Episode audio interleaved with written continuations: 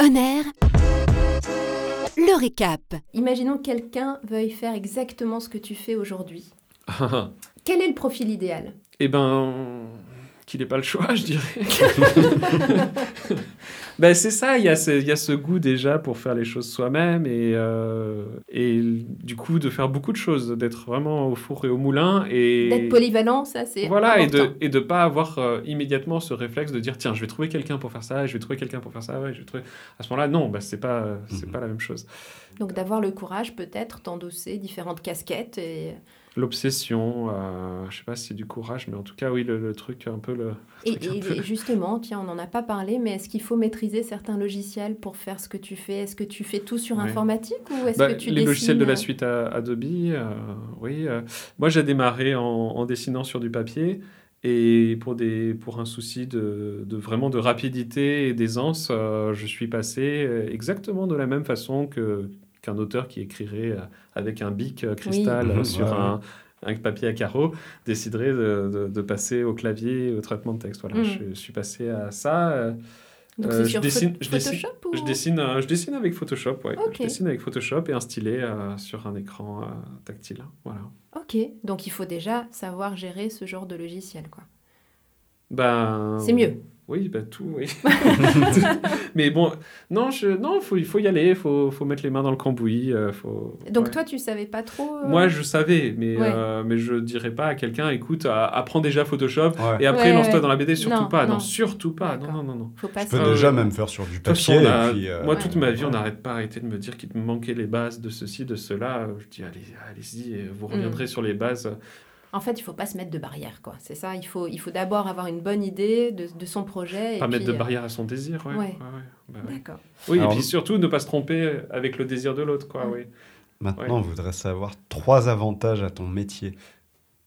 Tel Bah, que tu le justement, fais maintenant. Justement, je suis face à mon désir, en fait. Voilà, Ouais. c'est ce que je disais. Euh, Il y avait cette phrase très forte dans la psychanalyse Lacan qui disait le, le désir de l'homme, c'est le désir de l'autre. Mm. Ce truc de vouloir rentrer dans le désir de l'autre et puis euh, y adhérer avant, avant même de s'intéresser à son propre désir, de s'intéresser à celui de l'autre, etc. Et hum, c'est un, c'est c'est un comportement humain, mais ça peut être un piège et on peut vite être hypnotisé par ça. Mhm. Et on peut vite euh, ne plus s'intéresser à ce qui vibre en soi parce qu'on s'intéresse, on est un peu Mm. trop influençable. Mm, mm. Ouais. Et c'est un peu ça, ce truc, euh, cette, cette espèce de mentalité à la papa. Ah tiens, tu, tu fais un livre, t'es édité chez qui? Ah, t'as pas d'éditeur Tu- Ce truc, t'es- dans le désir de qui? Ah, t'es pas dans un Tu vois, ce truc Oui. qui est plus tellement... euh, voilà, qui est, qui, est, qui est un peu un truc d'une autre époque. euh, Donc en fait, se recentrer d'abord sur ce qu'on veut soi pour euh, pouvoir répondre aussi à ce que veulent les autres, quoi. C'est peut-être ça aussi. C'est des allers-retours, Ouais. en fait. Moi, je suis vraiment contre cette idée, comme si, euh, comme si on avait euh, quelque chose qui vibrait en soi, et puis il y avait l'autre, tu vois. Mm. Non, il y a, il y a l'autre et nous, et puis il faut faire des allers-retours entre le Mhm. désir de l'autre, le, no- Mhm. le sien, et puis on se désire, on se nourrit du, du désir de Mhm. l'autre. On revient sur Charles Pépin qui a écrit un livre qui s'appelle La rencontre, une philosophie, qui montre ce truc génial, que hum, il y a souvent cette croyance un peu bête que notre désir, c'est nous qui le sache. On connaît notre désir et que il suffirait de se recroqueviller dans son coin pour, euh, pour dire alors euh, je veux- je- j'ai besoin de me reculer pour savoir vraiment ce dont j'ai besoin, etc. Mm. Alors que notre désir se construit souvent au contact des autres. Mais oui. Mm. Et Charles Mhm. Pépin montre ça vraiment brillamment dans son livre une- La rencontre, une philosophie, où euh, il montre ce truc que moi-même j'ai eu. Le dé... Avant, j'avais pas besoin, j'avais pas envie, j'avais pas envie de me marier et j'avais pas envie d'enfant. Mhm. Et puis j'ai rencontré Astrid, mon épouse, et je me suis dit avec elle, pourquoi pas? Ah oui. Et le désir d'enfant, c'était venu au avec contact. elle, pourquoi pas. Voilà, Mhm. mon désir est né à mon contact. Et ça aurait été complètement débile que dix ans avant, avec un coach, thérapeute, je ne sais quoi, je me sois recroquevillé sous une couette en disant Joachim, est-ce que tu veux vraiment te marier? Est-ce que tu veux vraiment Mais un oui, enfant oui. C'est une bêtise. Ouais. Et ouais, c'est les allers-retours entre euh, Mhm. Soi, l'autre. Oui. Voilà, c'est vrai que souvent, quand on se pose à soi-même la question, qu'est-ce que tu veux vraiment, on ne sait pas tellement y répondre tout seul dans son coin, Tout je seul, trouve. c'est- non, c'est difficile Hein, parce que. pas- Ouais. Ouais, il y a- bah, y a le côté. Ouais, ce que C'est tu disais, il y a les-.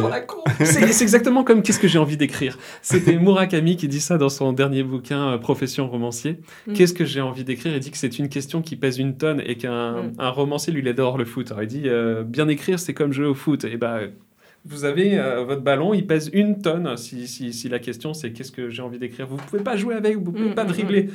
Alors il dit bon bah choisissez un ballon plus léger, genre qu'est-ce que je veux surtout pas faire? Et amusez-vous avec ça. Mm. ouais, il est pas bête. Ouais. Déconstruire le projet. Alors, oui, donc les avantages, tu dirais de. euh, Bah, de s'auto-publier aussi, Oui. peut-être il y en a des avantages. Donc, euh, tu disais, euh, la part que tu récupères est plus intéressante quand même. Oui. Il y a, après, je sais pas, c'est toi qui dois répondre à la Il y a question. un rapport au réel euh, beaucoup plus fort. Euh, Comme je vous disais, là j'ai pu voir que déjà faire de la pub sur un truc qui marche pas, ça fait juste euh, deux fois un truc qui marche pas. ouais, c'est bon, Et que faire un truc qui marche sur, sur quelque chose qui marche bien, ça fait un truc qui marche encore mieux. Mais Mhm. voilà, déjà cette réalité-là. Sinon, Ouais. on reste cet artiste, mais comme il y en a beaucoup. Ouais. Cet artiste un peu bête dans son coin, qui est rageux, qui dit Ah, ils ont fait de la pub sur tel autre livre, c'est pour ça que ça a marché. Euh, Moi, il Mhm. n'y a pas eu assez de pub sur mon livre, c'est pour ça qu'il n'est Mhm. pas assez bien. Ce genre de truc, on reste un peu dans sa bulle déjà. Euh, moi, ça m'a permis d'être un peu moins euh, dans la toute-puissance, aussi euh, de me rendre compte qu'il y a des choses qui sont difficiles, qu'il y a des trucs, euh, voilà, les livrer, euh, aller chercher les, les livres de l'imprimeur sous la pluie.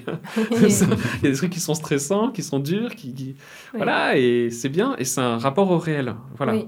Mhm. au concret, à la matière, à ce qui est lourd, à l'objet livre. Mm, mm. C'est extraordinaire. C'est extraordinaire. Oui, et puis donner de la valeur finalement à, Mm.